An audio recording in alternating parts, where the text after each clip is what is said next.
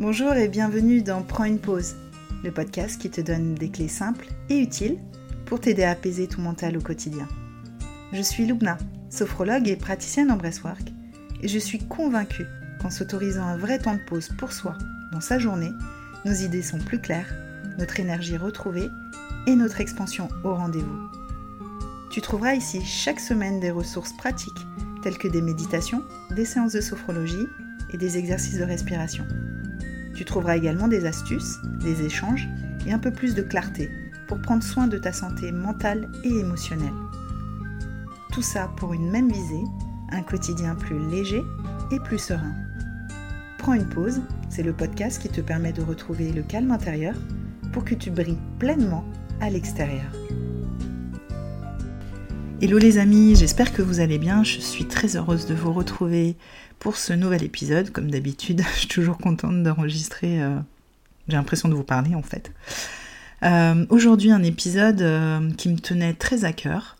J'ai envie de partir de mon histoire personnelle, même si tous les épisodes en général partent de mon histoire personnelle. Celui-ci, en fait, j'ai envie de commencer. donc, j'ai parlé de burn-out, d'épuisement mental, émotionnel, physique, vraiment le vrai épuisement. Et j'ai envie de te raconter en fait euh, mon histoire, si tu ne la connais pas, juste pour te... Parce que c'est un peu un bilan, ça, cet épisode m'a permis un peu de, de faire le bilan des choses, pourquoi j'en suis arrivée là, euh, comment, euh, pourquoi et comment je suis arrivée à mon burn-out, et qu'est-ce qui m'a permis surtout de me relever, et je peux dire me relever assez rapidement, entre guillemets, et et voilà, et te donner un peu voilà les étapes en tout cas que j'ai entrepris par la suite pour vraiment me reprendre ma vie en main, reprendre, euh, comme j'aime le dire, les commandes de ma vie, euh, puisqu'à un moment donné, j'ai laissé euh, le stress, la peur, l'anxiété et toutes les émotions qui m'envahissaient prendre le dessus. Alors j'ai connu le burn-out il y a environ 6 ans. À cette époque, j'étais pas sophrologue et pas breathwork coach encore. Euh, j'étais en voie, mais je l'étais pas encore. Euh, j'étais, j'étais, euh, je travaillais dans l'industrie de la cosmétique, de luxe, de la parfumerie et de la cosmétique.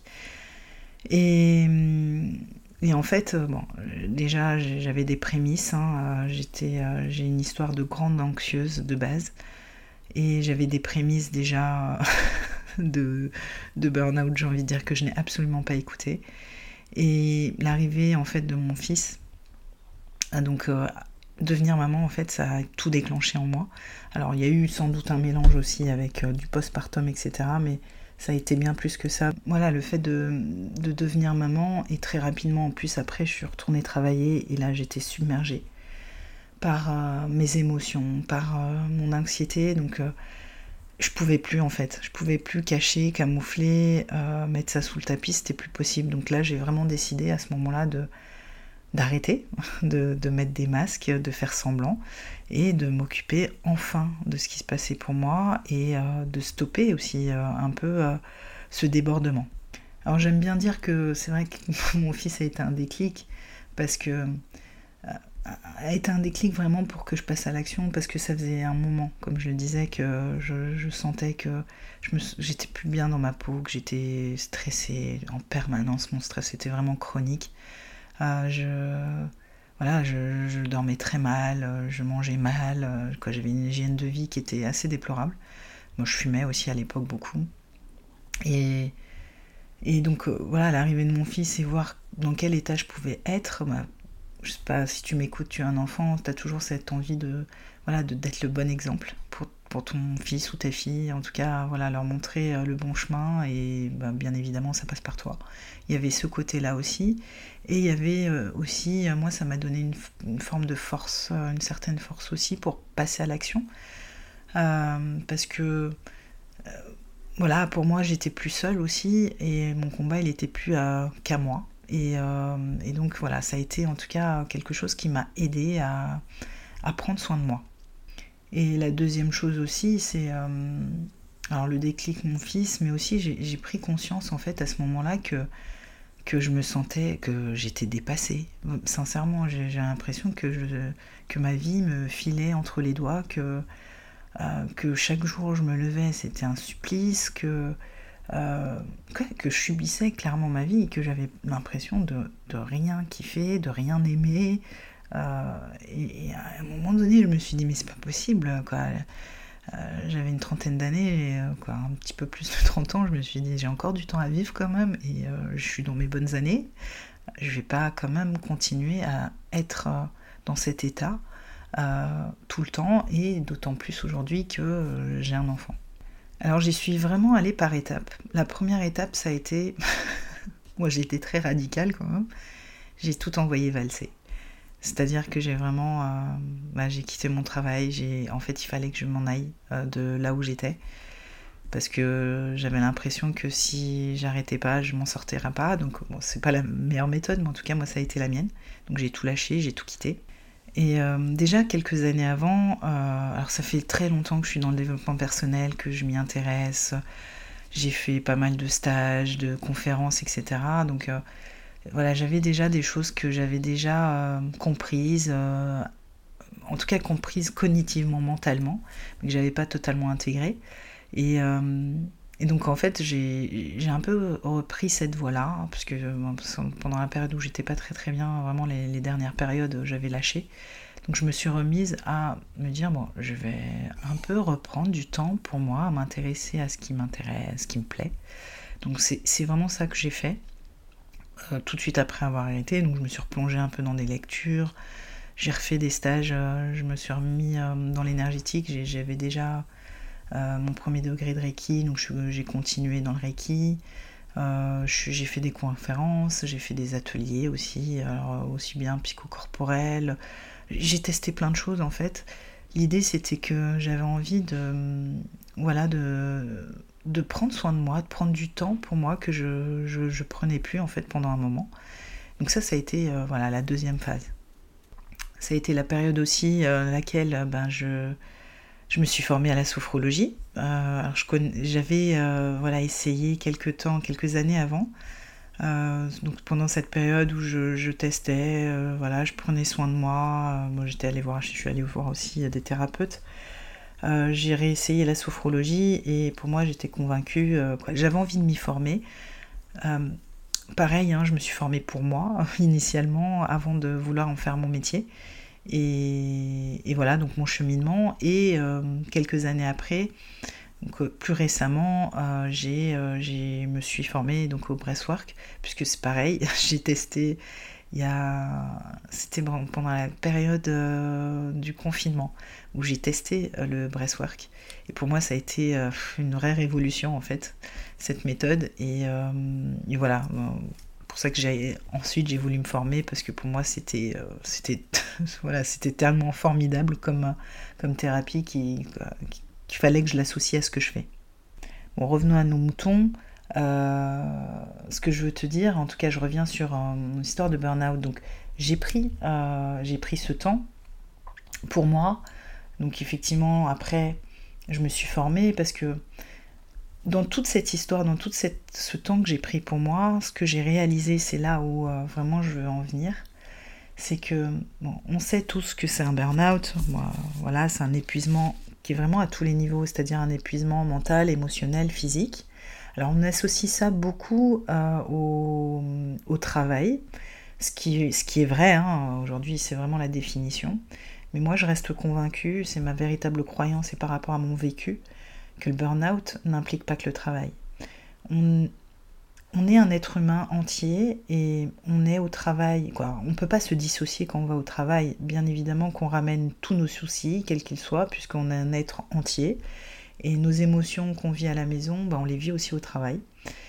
Et, je pense que c'est l'association euh, d'un mal-être euh, qui peut être aussi bien dans, sa vie privée que dans sa vie professionnelle qui fait qu'on voilà, qu'on s'épuise euh, et qu'on lâche tout en fait à un moment donné, puisque c'est ça le burn-out, c'est euh, voilà, on se brûle.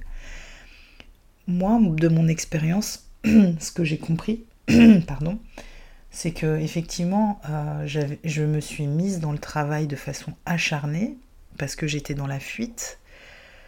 Je fuyais littéralement mes émotions, clairement si tu me suis un petit peu, quoi, je suis de nature, j'ai toujours été petite anxieuse. L'anxiété, euh, c'est un cumul d'émotions qui sont refoulées, qui ne sont pas exprimées et qui à un moment donné prennent tellement de place que ça prend la forme de l'anxiété. L'anxiété est un symptôme. Hein. Et, donc en fait, toute ma vie, j'ai vécu avec cette anxiété, cette, ce, stress chronique au fil du temps.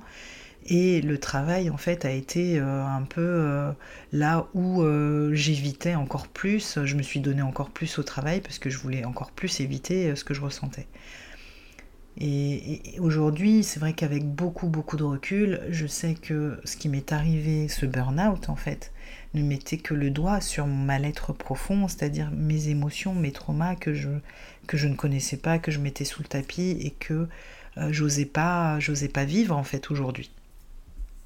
Et qu'est-ce qui a fait du coup que je m'en suis euh, sortie? Je peux dire même rapidement parce que vraiment j'ai pas eu l'impression que ça a été douloureux, bien que il y a un cheminement, hein, bien sûr quand je dis euh, rapidement, c'est pas en un mois que ça se passe, hein, mais c'est quand même euh, plusieurs mois. voilà, j'ai mis quand même pas mal de temps à remonter et à me sentir mieux, mais ça a été vraiment d'aller à la source, à la source de ce mal-être des fois on se sent mal, on ne sait pas pourquoi, et, on tasse ça un petit peu, on se divertit, on, voilà, on essaye ben, toujours ces stratégies d'évitement, on, on fait autre chose pour oublier euh, ce mal-être.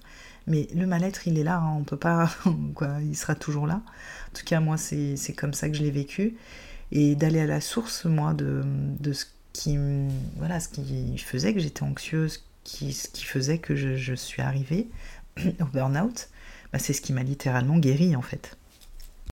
C'est donc grâce à tout, euh, toute mon introspection, tout le travail que j'ai pu faire sur moi, toutes mes expériences aussi personnelles, euh, que j'ai compris en fait que la source de tout, c'était euh, nos émotions. En tout cas, moi, la source de mon anxiété, de mon burn-out, ça a été vraiment mes émotions. J'en ai fait aujourd'hui mon expertise. Et à partir de là, quand j'ai commencé à libérer mes émotions et au fil du temps à apprendre à les vivre, bah, j'ai touché du doigt en fait le fait que euh, ben, je ne pouvais ne plus subir ma vie, euh, clairement, et que on n'a pas le pouvoir sur beaucoup de choses. Euh, voilà, le monde extérieur, on peut rien y faire. Euh, je le dis toujours, euh, voilà, le monde extérieur, les gens, ben, leurs réactions, ce qui se passe, le temps, la météo, on peut rien faire. On, voilà, on est impuissant, j'ai envie de dire, par rapport à ça, mais j'ai en tout cas bien compris que si on avait un pouvoir, c'était bien celui-là, c'était d'apprendre à gérer et de vivre ses émotions et son stress aussi. Et pour moi, ça a été une vraie révélation en fait, parce que le fait de libérer mes émotions, de les, d'une part libérer en fait ce qui était vraiment là depuis un moment, ce qui était tassé depuis très longtemps, depuis euh, petite, et ensuite au fil du temps apprendre à m'exprimer, exprimer ce que je ressens, euh, me questionner aussi par rapport à ce que je ressens, et aussi euh, vivre mes émotions avec l'autre, parce que c'est toujours ça, hein, nos émotions tout seul, c'est bien, mais c'est aussi la relation avec l'autre, hein, nos émotions sont là pour créer du lien. Bah, tout ça, ça m'a permis vraiment de comprendre qu'on a vraiment la main sur ça. En tout cas, moi, j'avais cette sensation de reprendre vraiment le pouvoir sur ma vie. Et je vous, assure que c'est moi, c'est ce qui m'a donné la force en fait de, continuer et de poursuivre et d'être là où j'en suis en fait. Donc voilà un peu pour mon histoire, qui ça fait 13 minutes que j'en parle quand même. Euh, et je veux juste te donner un peu les étapes euh, pour que tu puisses aussi, si tu es dans un, peut-être pas dans un burn-out, ou même si tu l'es, ou en tout cas si tu ressens là que tu es dans une période d'épuisement, euh, de fatigue intense, de un peu de ras-le-bol là, de ce qui se passe dans ta vie, il y a des étapes. Euh, voilà, celles que je t'ai racontées là, les miennes en tout cas, et que je trouve importantes à identifier pour pouvoir aussi te sortir en fait de, de ce mal-être, te sortir de cette phase qui n'est que passagère, je tiens à préciser.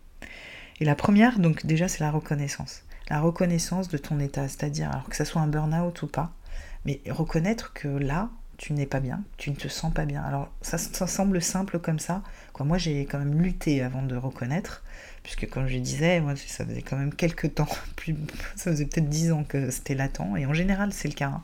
C'est que c'est latent, c'est présent, mais on n'a pas envie de reconnaître, on est en lutte, en combat. Alors je dis pas que c'est simple hein, de reconnaître, mais juste reconnaître qu'on ne se sent pas bien, qu'on ne va pas bien. Déjà, je trouve que c'est la plus grosse étape.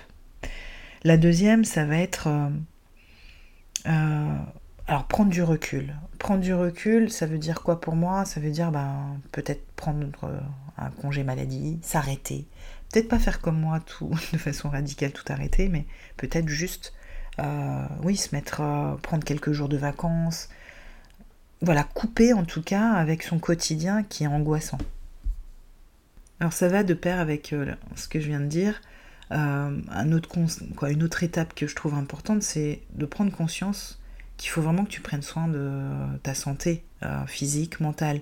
Parce qu'on a l'impression que c'est juste euh, un épuisement, mais c'est pas juste un épuisement, c'est qu'il y a tout un enchaînement de, de choses qui s'opèrent à l'intérieur de toi. C'est-à-dire que c'est un épuisement aussi hormonal, un épuisement au niveau physique, tu dors mal, et tout ça fait que bah, ta santé peut se dégrader aussi, aussi bien mentale que physique.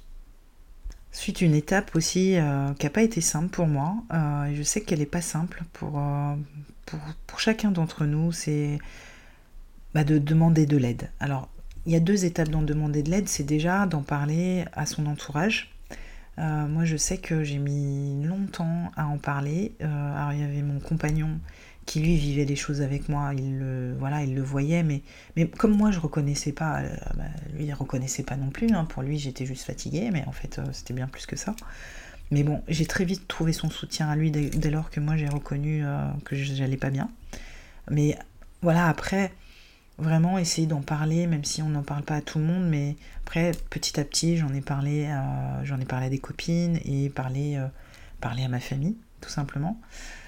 Euh, et aussi, euh, si ça c'est pas possible, c'est en parler euh, bah, à un professionnel. C'est ce que j'ai fait aussi assez rapidement, c'était avoir un soutien, quelqu'un qui vous comprend, quoi, qui te comprend pleinement, qui sait de quoi tu parles. Et même si toi tu n'arrives pas à nommer, lui va exprimer pour toi et ça va t'aider aussi à reconnaître ton état. Et une étape qui a été aussi très très importante pour moi, je sais pas si ça va te parler, mais une étape qui a été vraiment de réévaluer un peu mes attentes, mes objectifs de vie.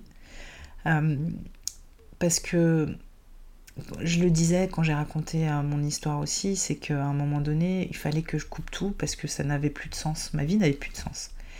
Et en fait, euh, je réalise aussi combien on s'épuise à un moment donné et qu'on est dans l'anxiété et le burn-out aussi, quand dans notre vie, il n'y a plus de sens le sens, c'est-à-dire, euh, ben, on ne sait plus pourquoi on se lève le matin, on ne sait plus pourquoi on fait le job qu'on fait, on ne sait plus pourquoi on est dans cette relation, on ne sait plus pourquoi on vit dans cette maison, on ne sait plus pourquoi on vit dans, cette, dans ce pays. Euh, voilà, on ne sait plus pourquoi on fait les choses. Et l'être humain a besoin de donner du sens à ce qu'il fait, parce que sinon, ben voilà, on, tombe on peut tomber dans des névroses, on peut tomber dans du stress parce que on a besoin de ça, notre cerveau a besoin de ça. En tout cas, moi, je trouve que ça a été une étape qui a été aussi très importante pour moi de juste réévaluer un peu qu'est-ce qui qu'est-ce qui est important pour moi et là vraiment j'ai balayé tout hein. j'ai balayé toute ma vie c'est-à-dire euh, le professionnel le professionnel ça a été bah, le primordial parce que euh, c'est là où vraiment j'avais greffé toutes mes angoisses etc donc euh, ça a été ma vie professionnelle mais par, la vie professionnelle, forcément, ça, tout ça avait un impact sur ma vie personnelle. Bon, j'ai pas touché à mon compagnon et mon enfant, là ça allait. Mais il y a eu quand même des remises en question, il hein, faut savoir euh, aussi, des choses que, qui me convenaient pas forcément. Donc euh, ça a été le moment aussi de remettre des limites, de reposer des limites et de réévaluer un peu euh, la famille, le couple. j'ai remis aussi en question ben, mon style de vie, comment je vivais, euh, ce que je faisais en dehors du travail. Voilà, j'ai vraiment balayé toute ma vie et alors je dis pas qu'il faut faire ça aussi, mais juste trouver le sens dans tout ce que tu fais, ça peut aussi t'aider bah, t'en sortir parce que c'est ça qui va, hum, qui va te donner aussi, trouver le sens dans ce que tu fais, ça va te donner aussi ta vision, tes envies, qu'est-ce que tu as envie de faire vraiment? Parce que si ce que tu fais aujourd'hui n'a pas de sens, ok, donc euh, on va peut-être laisser tomber, mais qu'est-ce qui aurait plus de sens?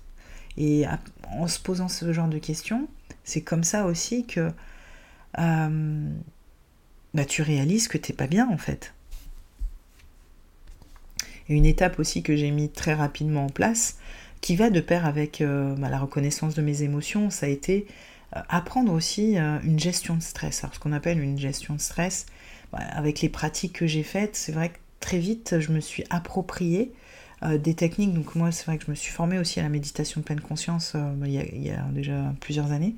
Et moi ça m'a vraiment aidé aussi à trouver des techniques pour moi pour, euh, ben, dans, dans le tumulte, dans des périodes où vraiment j'étais euh, très, euh, très stressée, etc., de faire redescendre le stress par moi-même. Donc ça, c'est vraiment un conseil que je donne aussi ben, à mes clients. C'est rapidement trouver un moyen par soi-même de faire redescendre la pression, mais quel que soit qu'on soit en burn-out, en épuisement ou pas hein, d'ailleurs. Mais trouver par soi-même en fait ses propres stratégies. Donc voilà à peu près euh, ce que j'avais envie de te dire. Bon, euh, ça aurait pu durer euh, très longtemps. Je pensais que ça allait être un épisode très rapide. Au final, là, ça fait 20 minutes que je parle.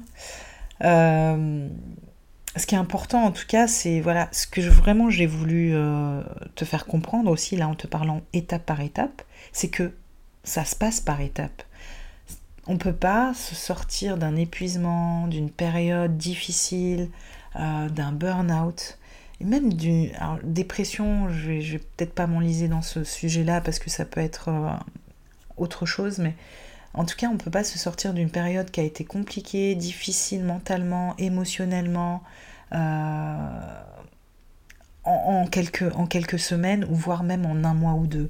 Ça se passe par étapes. Et les étapes, c'est vrai que bah, je te l'ai raconté au travers de mon expérience et des étapes que je, te, que je t'ai partagées ici. C'est vraiment comme ça. Euh, selon moi, que on, voilà, on, remonte. Alors ça peut être rapide, comme je le dis, hein. vraiment en, quelques mois déjà, on voit nettement la différence, ça c'est une certitude. Mais après, il ce qu'il faut pas oublier, c'est pour ça que je parle d'étapes, c'est que on a des habitudes qui se sont installées depuis tant d'années. Parce que quand on arrive à un burn-out, en général, on a un passif, on a une histoire qui fait qu'on est en arrivé là, l'anxiété est jamais très loin, les émotions mal gérées sont jamais très loin. Donc t'imagines bien que toutes ces années derrière toi où tu as eu ce mécanisme, ces habitudes de fonctionnement intérieur, euh, bah, ça va pas être en un mois que tu vas tout chambouler. Donc voilà, il faut le temps. Je le dis aussi très souvent, c'est la pratique, c'est à force d'entraînement, t'entraînes ton, ton cerveau, ton système nerveux, t'entraînes aussi ton corps euh, à, des, à faire autrement, et c'est au fur et à mesure voilà, de, de des pratiques que bah, de nouvelles habitudes en fait s'installent, tout simplement. Et d'ailleurs, si tu as envie d'aller un petit peu plus loin sur ce sujet, euh, je donne une masterclass le 17 novembre à 12h30, donc je ne sais pas quand est-ce que tu vas écouter cet épisode, j'espère bien avant. Euh, donc ça sera une heure pour libérer stress, anxiété émotion. Tout ça, comme tu l'as compris, pour reprendre le contrôle de ta vie, reprendre les commandes de ta vie.